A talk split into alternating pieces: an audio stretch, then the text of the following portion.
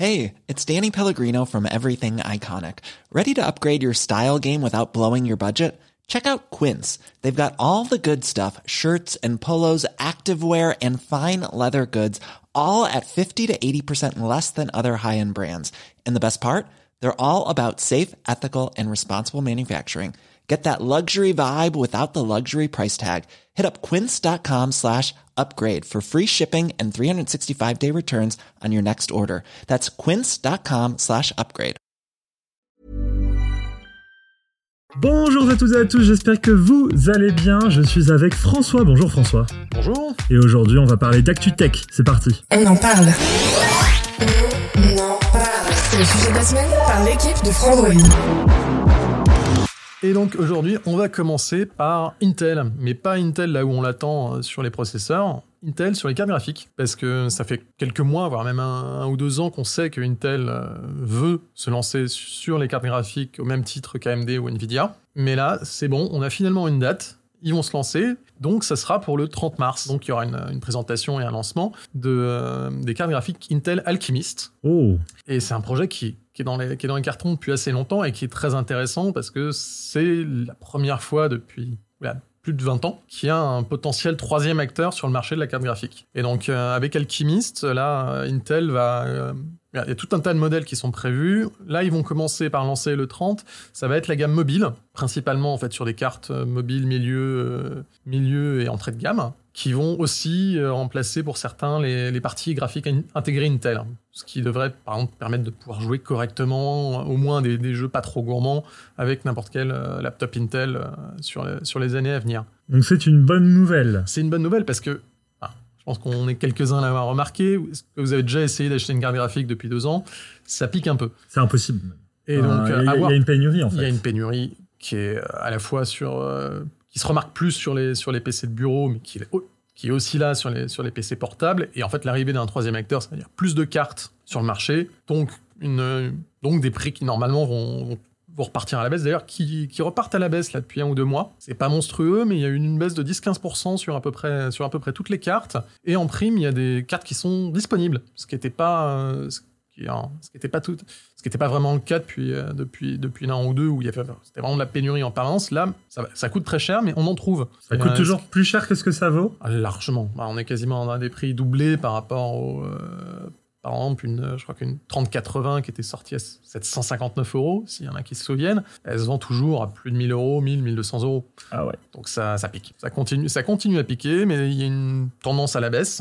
Et on espère que ça va s'améliorer avec, euh, avec l'arrivée d'Intel, euh, d'Intel sur le marché. Ah ouais, on espère. Hein. Sachant que pour l'instant, donc c'est, du, c'est de l'entrée de gamme, euh, de l'entrée du milieu de gamme, mais dans la, dans la gamme qui devrait arriver au deuxième semestre, il devrait y avoir des cartes de, bah, il va y avoir des cartes de bureau, ça on le sait. Première rumeur, euh, gens qui ont vu des choses passer, ça se murmure que c'est la, carte la plus haute gamme serait l'équivalent d'une 3070 de Nvidia. Et au niveau des performances, on est comment?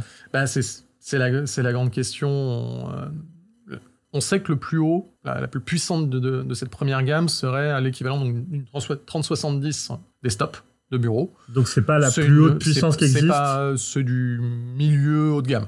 En gros, c'est largement assez pour jouer en 1440p absolument tous les jeux. Donc euh, c'est prometteur, même si même si la, la première génération risque pas de, révolutionner le marché, euh, elle aura le mérite normalement de faire baisser les prix parce qu'Intel a bien dit qu'ils voudront qu'ils veulent pas sortir un truc sans avoir de stock. Après, bah comme pour tout, hein, on va attendre, on va attendre d'avoir mis nos mains dessus pour vérifier effectivement si les personnes ont rendez-vous, si la partie logicielle fonctionne aussi, parce que c'est le hardware sur les cartes graphiques, c'est que la moitié, hein, l'autre moitié, c'est les pilotes. Et ça, c'est compliqué à faire, c'est très très compliqué à faire, donc à voir comment Intel va se débrouiller. Mhm. Mais pour l'instant, c'est plutôt positif, mais ça veut dire que les prix, normalement, devraient continuer à baisser euh, dans les mois à venir.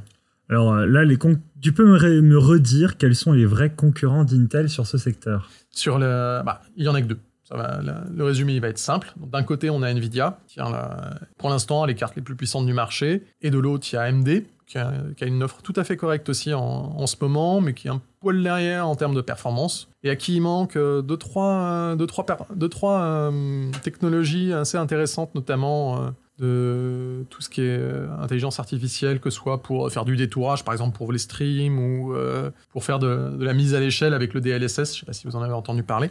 Non Explique-moi. Bah, le DLSS, en fait, c'est une technique qui utilise de, de- du machine learning, pas mal de gens appellent l'intelligence artificielle, pour prendre une image, disons, en Full HD et la mettre en 4K avec, un manque, avec une perte de, de qualité assez faible.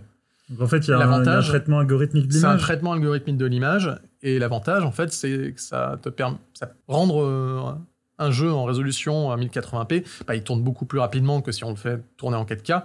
Donc en gros, ça permet soit d'avoir une meilleure qualité d'image à, un nombre d'images par seconde égal, soit d'avoir beaucoup plus d'images par seconde en baissant un peu la qualité. Et autant la première version n'était pas super convaincante, autant là depuis un ou deux ans, c'est vraiment un.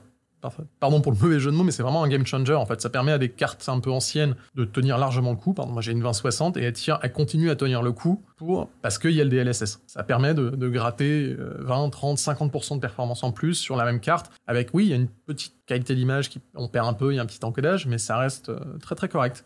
Et ça perd pas en latence, alors, ce Non. DLSS Non, non, ça touche pas la, ça touche pas la latence. C'est vraiment de la mise à l'échelle et qui est, tr- qui est en temps réel. C'est ça que c'est, euh, assez, c'est assez bluffant. Et d'ailleurs, c'est là où euh, c'est là où AMD est un peu à la bourre et où AMD veut revenir euh, revenir euh, au niveau. Et d'ailleurs, ah, c'est le, c'est le- le deuxième point qu'on allait qu'on allait aborder euh, aujourd'hui. bah, c'est AMD qui arrive avec son sa version du DLSS qui s'appelle le FSR, qui avait été lancé l'an dernier et c'était, on va pas se mentir, c'était mauvais. La, Qu'est-ce qui allait pas?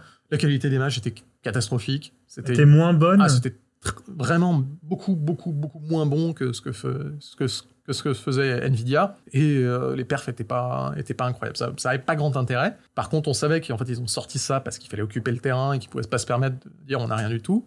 Mais là, il y a la version 2.0 qui va être annoncée incessamment sous peu. Les, les rumeurs, nous, on n'a pas, eu- on pas eu la confirmation. Les rumeurs, ce serait le 16 Ah oui.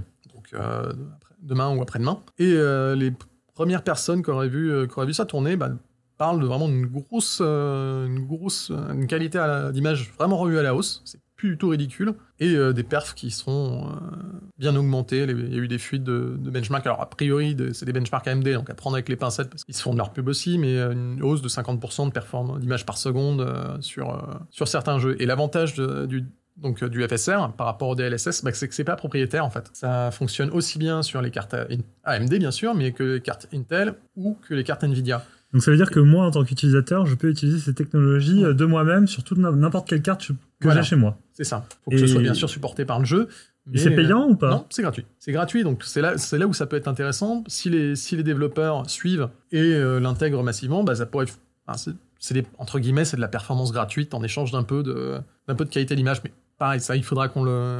Je pense que ce sera Cassim qui va mettre, va mettre ses pattes dessus parce qu'il adore ça et il va tester ça pour euh, quand, on- quand tout ça sera sorti. Mais Et quel est l'intérêt d'AMD de proposer euh, un upscaling gratuit pour tous, pour toutes les cartes graphiques? Faire une solution, euh, comment dire, euh, maison propriétaires propriétaire, c'est aussi limiter le nombre de développeurs qui vont, qui vont la mettre en place sur les jeux. Parce que ça coûte de l'argent, parce que ça prend du temps, et parce que euh, une solution qui fonctionne chez tout le monde, le développeur il va être content parce que tous les joueurs pourront l'utiliser. Une solution qui fonctionne que chez Nvidia, bah, c'est que 50% de la population. Je ne sais plus quelles sont les parts de, ma- mais- parts de marché actuelles, mais c'est-à-dire que tout le monde ne, peut- ne pourra pas l'utiliser. C'est Très chiant. c'est ça. C'est faire, faire quelque chose d'ouvert, ça a quand même des avantages pour les développeurs. Donc, à voir comment ça, comment ça sera implémenté, si ça fonctionnera bien. Mais honnêtement, c'est bien prometteur et ça pourrait euh, avoir, avoir un gain de performance sans avoir à dépenser 1000 euros dans une nouvelle carte graphique que moi je prends perso. Qu'est-ce qu'ils espèrent AMD comme retombée en faisant quelque chose de gratuit? Par exemple, avoir le, le DLSS, c'est un vrai avantage euh, concurrentiel.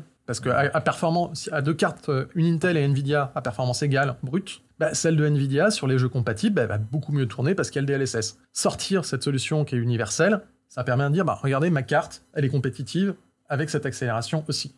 Hmm. Donc c'est pour le coup, c'est une situation où tout le monde gagne. AMD arrive et a quelque chose qui peut, concurrencer ce que fait Nvidia. Et en prime, c'est une solution qui est potentiellement adoptable facilement, plus facilement par les développeurs. Donc c'est vraiment, ils ont tout à, gagner. Et c'est pas la première fois qu'ils ont ce, genre de, politique. Ils l'ont fait par exemple avec le FreeSync sur les écrans, euh, au début sur les écrans euh, d'ordinateur et sur, euh, sur les télés aussi. Et au final, qui, est qui était le concurrent du G-Sync. Et ça a bien marché parce qu'il est, il est supporté très largement euh, par la plupart des constructeurs. Euh, alors, on, on nous dit que le problème d'AMD, c'est les mises à jour des pilotes par rapport à Nvidia. Alors, c'est rigolo parce que c'est quelque chose que j'entends depuis 15 ans. À, une époque, AMD était vraiment mauvais pour les pilotes. Ça, on va pas se mentir. Mais ça fait ouais, quasiment pas loin de 15-20 ans que c'est plus vraiment vrai. Nvidia a toujours une petite longueur d'avance parce qu'ils ont des, plus, des plus grosses équipes et autres. En pratique, ça change pas grand-chose. C'est plus, de, plus un même qu'on répète depuis 20 ans, dire qu'ils ont des mauvais pilotes. Non. Ça a été le cas. Ça a été le cas hein, à une époque, euh, l'époque, les 9500, donc en 2002, 2002, 2001. on parle de choses qui ont plus de 20 ans maintenant. Oui, donc forcément. Après, Nvidia a des avantages sur, euh, sur des fonctions logicielles avec Nvidia Studio et autres qui sont très bien, mais en termes de pilote pur pour les, pour les jeux, généralement, c'est pas, c'est pas, c'est kiff kiff. Alors euh, moi j'ai une question, c'est vrai que on, est, on est tous un peu perdus quand on parle de graphique et tout, parce que c'est un milieu qui évolue beaucoup. Et euh, bon, on va pas se mentir, c'est assez peu accessible au grand public comme sujet. C'est-à-dire que c'est des choses qu'on achète un peu par dépit. Quand on achète un ordinateur, on sait pas vraiment ce qu'on a oui, dedans. Peu par défaut, oui. Voilà, les gens savent pas trop euh, ce qu'ils prennent. Entre un ordinateur, que ce soit portable ou tour, sous AMD ou sous Nvidia, qu'est-ce qu'il faut savoir avant d'acheter un ordinateur sur les cartes graphiques? Qu'est-ce qu'il faut se bah, prendre en compte? Question de base, c'est est-ce que vous voulez jouer ou pas? Parce que euh, autant à une époque, on aurait pu dire une carte graphique c'est indispensable, autant de nos jours, euh, les, les, puces graphiques intégrées fonctionnent très bien. Donc si vous faites, c'est qu'en fait, il y a les cartes graphiques qui servent à faire des cartes graphiques, mais il y a aussi les processeurs qui eux-mêmes intègrent une carte graphique. Ça, depuis une bonne dizaine d'années, c'est la norme à peu près, notamment sur le portable. Sur le PC, sur le PC de bureau, c'est pas le cas partout, mais sur le PC portable, la plupart des 99% des puces de PC portable ont une partie graphique. Après, elle est plus ou moins euh, performante. T'en as qui sont suffisantes pour de la bureautique, t'en as qui sont suffisantes, qui peuvent jouer à des petits jeux de manière tout à fait confortable, parce que la, plupart, la plupart actuellement, et t'en as d'autres qui sont même très corrects, notamment chez AMD, parce qu'ils ils sont très forts euh, sur l'intégration euh, de la partie graphique dans leurs processeurs. Et quand on prend par exemple les derniers, les derniers processeurs Ryzen Mobile, on peut jouer en Full HD à 60 images secondes. Alors peut-être pas Cyberpunk ou tout ça, mais à la plupart des autres jeux, oui, ça fonctionne. Un faut tailler un peu dans les détails, mais il est possible de jouer. La question euh, numéro un, c'est est-ce que vous allez jouer? C'est bête, hein, mais si vous si vous jouez pas, c'est pas c'est pas une priorité. De deux, c'est est-ce que vous jouez? Ou alors est-ce que vous faites des applications qui ont besoin de grosses performances graphiques? Je sais pas, si vous faites du montage, de la 3D, oui là. Faut avoir une, carte graphique dédiée. Et après, c'est bah, à quel point vous êtes un joueur et quel, quel type d'écran vous avez. Si vous avez un écran 4K, il va vous faire quelque chose de beaucoup plus par exemple, si vous avez un écran 4K, prenez plutôt une 3080 qu'une 3060. Si vous avez euh, un écran Full HD et que vous comptez pas changer, vous embêtez pas à dépenser plus. Prenez une 3060, ce sera suffisant parce qu'à la limite, ce sera l'écran qui pourra pas afficher beaucoup plus d'images secondes supplémentaires. Mais euh, au-delà du jeu, est-ce que euh, les cartes graphiques servent aussi pour les monteurs, les, bah, les graphistes, Ça, c'est l'autre partie, effectivement. C'est pour les, pour les professionnels ou les amateurs éclairés, oui, ça, il y a une partie d'accélération. Euh, par exemple, pour certaines font de l'encodage pour euh, du montage vidéo, pour faire de la 3D ou de l'After Effects, pareil. Planning for your next trip? Elevate your travel style with Quince. Quince has all the jet-setting essentials you'll want for your next getaway, like European linen, premium luggage options, buttery soft Italian leather bags, and so much more. and it's all priced at 50 to 80% less than similar brands. Plus, Quince only works with factories that use safe and ethical manufacturing practices. Pack your bags with high-quality essentials you'll be wearing for vacations to come with Quince. Go to quince.com slash trip for free shipping and 365-day returns. Many of us have those stubborn pounds that seem impossible to lose, no matter how good we eat or how hard we work out. My solution is PlushCare PlushCare is a leading telehealth provider with doctors who are there for you day and night to partner with you in your weight loss journey. They can prescribe FDA-approved weight loss medications like Wagovi and Zepbound for those who qualify. Plus, they accept most insurance plans. To get started, visit plushcare.com slash weight loss. That's plushcare.com slash weight loss. Ça demande, ça demande une puissance, une puissance graphique, donc oui, on, si vous le faites de manière un peu sérieuse, au bout d'un moment, il faut une carte graphique, et souvent, il faut une carte graphique musclée. Ouais, totalement. Donc, toi, tu conseillerais plutôt quoi? D'aller chez AMD ou Nvidia? Lequel est le plus sûr? Prenez celle qui est dispo et qui ne videra pas votre, plan épargne logement, parce que c'est un, peu ça c'est un peu ça le souci. En ce moment, perso, j'ai une légère préférence pour, euh, pour Nvidia, tout bêtement, en fait, pour, leur, euh, pour les fonctions logicielles. Pour moi, le DLSS, c'est un vrai avantage, parce que c'est 25, 30, voire plus de, de perf gratuite, entre guillemets. Pour la plupart des joueurs, si vous avez une 3060, ce sera largement suffisant pour 30% des gens. Après, si vous jouez en 4K et que vous avez un super écran de 120 Hz, oui, essayez de prendre plus, mais il faut avoir les moyens. Alors là, on parle euh, de cartes graphiques qui fonctionnent sous Windows. hein, euh, Ça fonctionne sur Windows, ça fonctionne sur euh, Linux. Il y en a quelques-uns. Bon, sur, euh, chez Apple, c'est fini. Ouais, bah oui. parce qu'ils sont passés sur leur propre euh, sur leur propre architecture à part les quelques Mac Pro qui restent encore au catalogue qui sont Minoritaire. et qui sont surtout en fin de vie ils seront pas mis ils seront pas mis à jour Oui. euh. donc euh, chez chez donc là on parle vraiment de choses qui sont euh, Windows et, et Linux chez Apple c'est leur propre solution qui est intégrée au processeur M1 et euh, Voilà, au reste de ils n'ont pas de garde graphique en fait. C'est Ils ont pas de carte le processeur qui est. alors, si, si, ils ont, une, ils ont une partie graphique qu'ils ont conçue et qui est d'ailleurs assez, assez puissante, mais elle est intégrée directement c'est un- Au processeur. au processeur. Ouais, voilà, c'est c'est un tout en un. C'est c'est tout en un, mais ce qui est le cas en fait de tout le monde. Il y a pas, il y a, il y a des cartes graphiques dédiées, mais la plupart des processeurs actuels, à part euh, quelques-uns euh, de chez AMD, ont une, une partie graphique intégrée. Pas forcément super puissante, mais ils ont une partie Oui. graphique intégrée. Et là, Apple le fait. Alors apparemment, du coup, on va en le- parler. Bah, euh, de ces nouveaux produits, ils, ils le font superbement bien, quoi. Ben, c'est c'est des en fait c'est comme comme pour la partie processeur c'est des- la partie graphique sur les sur les M1 et elle a a une très très bonne efficacité énergétique. Très puissant par rapport à la quantité de, de jus que ça, consomme. Sur en tout cas sur les M1 Ultra les, derniers qu'on trouve notamment sur les euh, sur les Mac euh, sur les sur les derniers Mac Apple dit que ça rivalise avec une 3080 bon après c'est à prendre avec d'énormes pincettes probablement dans un certain cas très précis Sur un bench. logiciel Ouais, ouais. ou un très certain bench qui utilise telle accéléra- accélération.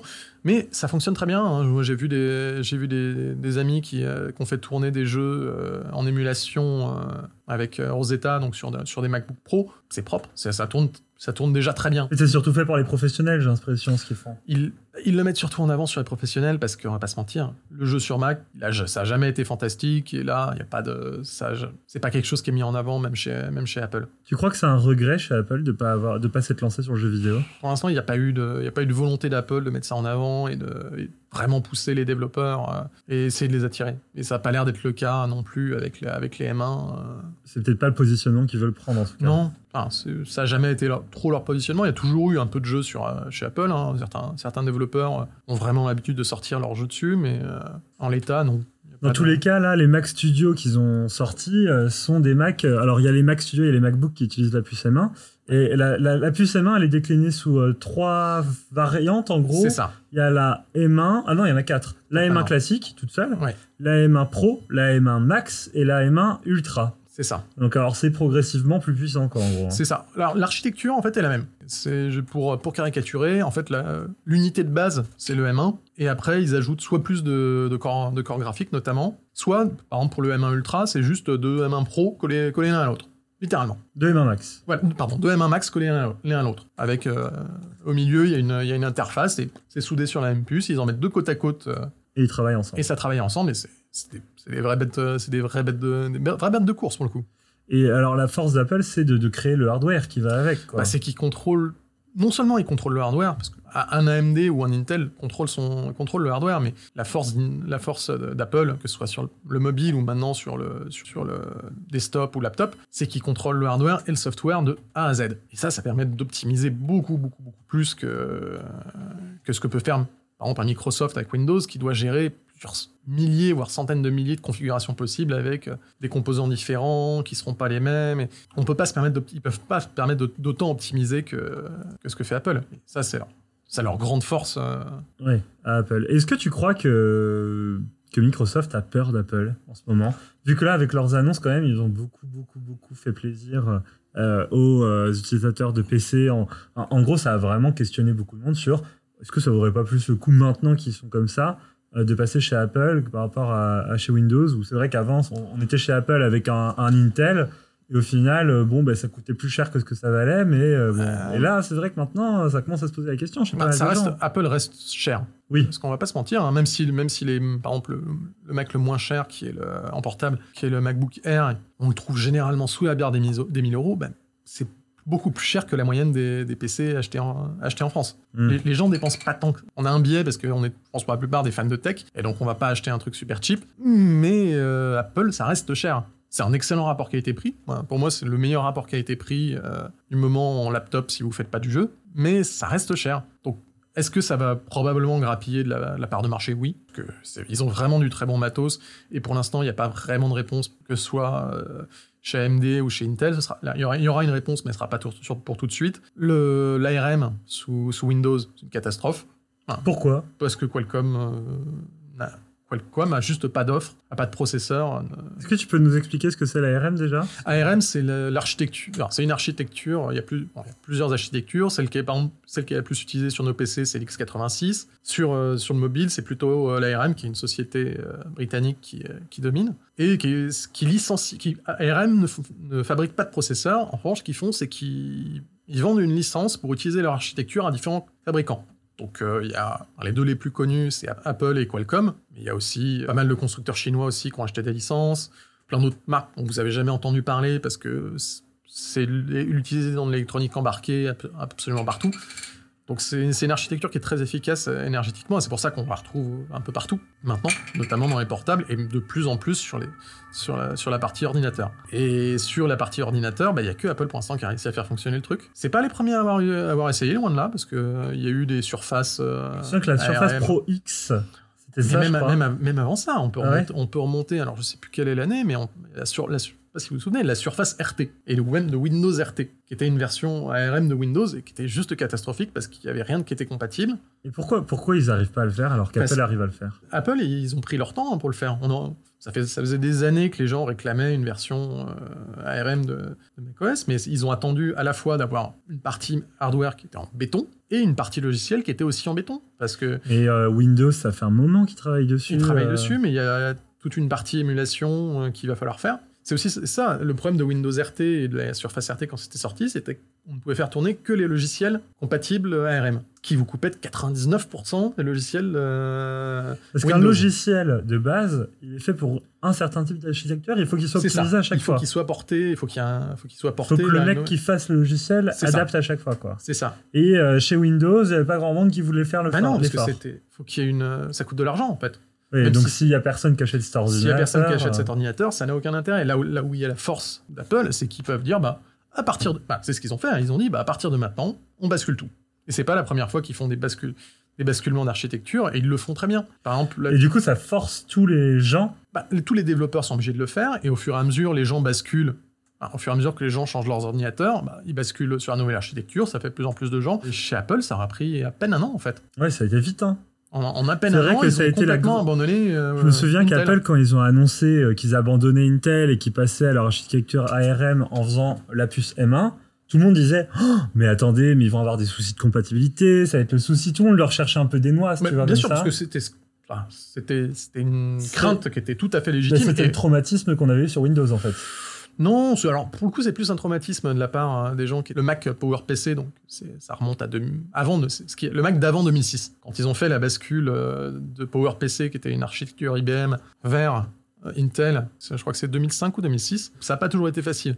Là, honnêtement, alors moi pour ce que j'en ai utilisé et pour ce que la plupart des gens que je connais, euh, bah, le, le logiciel qui fait la traduction euh, x86 vers ARM, qui s'appelle Rosetta, comme la pierre de Rosette, bah, il fonctionnait excessivement bien. Parce qu'en gros, la technique d'Apple, c'était de faire un logiciel Ça- dans le Mac pour faire. qui en traduit gros, en fait. Qui, la traduit à la- traduction. qui fait de la traduction à la Est-ce volée. est-ce que ça veut dire que les, les, les, les- les créateurs de logiciels n'ont pas forcément besoin de faire une version ARM Alors, ils ont besoin parce qu'en fait, il y a une perte de- d'efficacité euh, quand tu fais cette traduction, même si elle se remarque plus ou moins. Mais par exemple, il y a certains logiciels. euh, Si, je sais pas si vous utilisez Dropbox sur Mac, l'application fonctionnait, mais c'était une catastrophe. Elle suçait la batterie à une vitesse incroyable. Pareil pour certains, certaines applications Microsoft, c'était catastrophique. C'est parce que ça, c'était Rosetta qui faisait le travail. en qui fait. faisait le travail et qui le faisait bien parce que le logiciel fonctionnait. Ça aurait pu ne pas fonctionner, mais en revanche, bah, on perd en efficacité et on perd euh, bah, ce qui fait la force du, euh, du Mac. Personne n'a envie d'avoir un logiciel qui rame ou qui, qui détruit une batterie en, en une heure.